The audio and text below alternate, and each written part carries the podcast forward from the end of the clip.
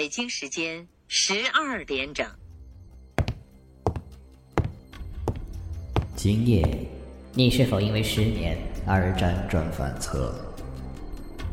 无聊的打开手机，一个人独自收听着电台。其实，在你的床下，在你的衣橱里，在你的天花板上，还有很多看不见的朋友在陪陪伴着你。听，他们在悄悄地说着些什么？他们是来自地狱的声音，他们是无尽噩梦的开端，是只有在深夜才能听到的鬼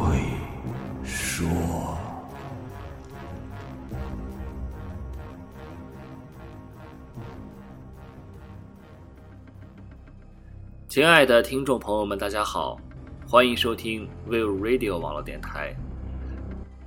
今天的故事叫做《倒着的女鬼》。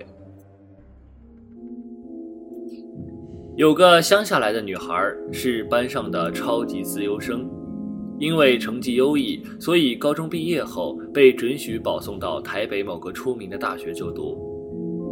乡下的女生既清纯又淳朴。哪比得起台北女生的时髦与流行？所以她常是同学们的笑柄。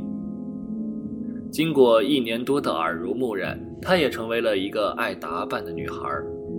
本来脸蛋就不错的她，打扮起来更是吸引人，使她成为很多男生追求的对象。而她也交往了一个名门世家的学长，两人陷入热恋。因为彼此实在是太相爱了，他们终于发生了进一步的关系，女孩也怀了孕。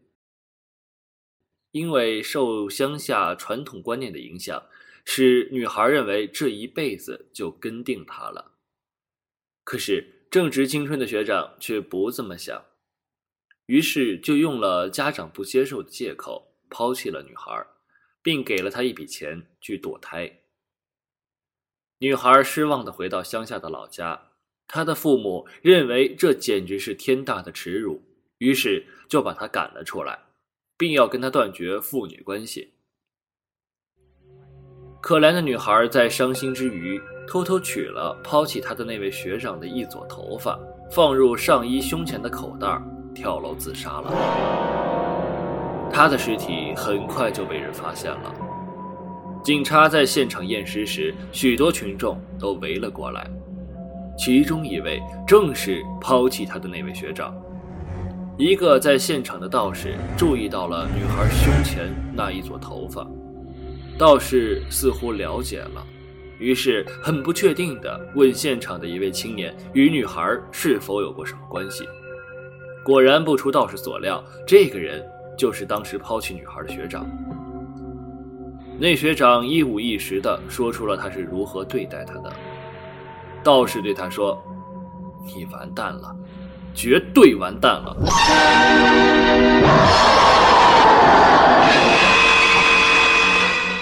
他很紧张的问：“什么意思？为什么说他会完蛋？”道士回答：“这个女孩死后变成鬼，或许听不到，也看不太清楚。”他之所以要取你的一撮头发，是为了死后能够透过你身上的气味来找你。他对你有太深的怨恨了，所以要寻找你来复仇。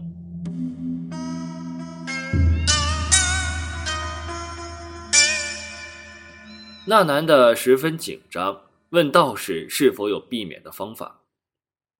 道士对他说：“方法是有的，但是却无法避免。”道士算准了有一天那女鬼会准时来找他，于是，在那一天，道士将他身上贴满了符咒，叫他回家躲到家中的床底下，在床上放一件他的衣服，并且嘱咐他千千万万不要张开眼睛，不管发生什么事儿都不可以张开眼睛，因为这女子的死状实在是太凄惨了。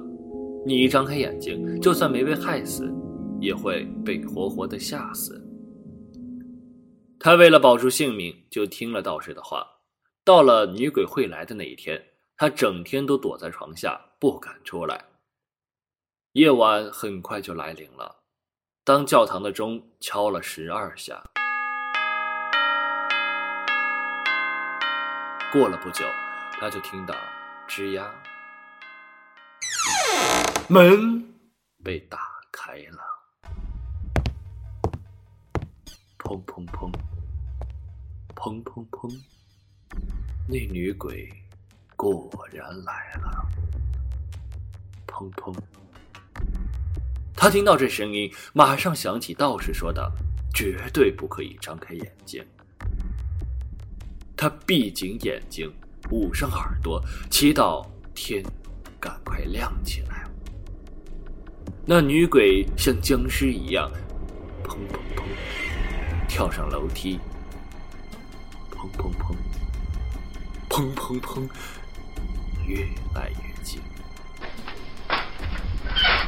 房门开了，砰砰砰，找不到，找不到。女鬼发出尖细的哀嚎，把他吓坏了。找不到，找不到。那男的想。找不到就赶快走吧。女鬼在房中绕来绕去，一直说的找不到。那男的则是一边祈祷一边念着阿弥陀佛。突然，找到了，是一个凶狠粗糙的声音。什么？怎么可能会找到我呢？我完了，我完了！吓坏了。因为好奇心又不相信的心态，他将眼睛睁开了一个小缝。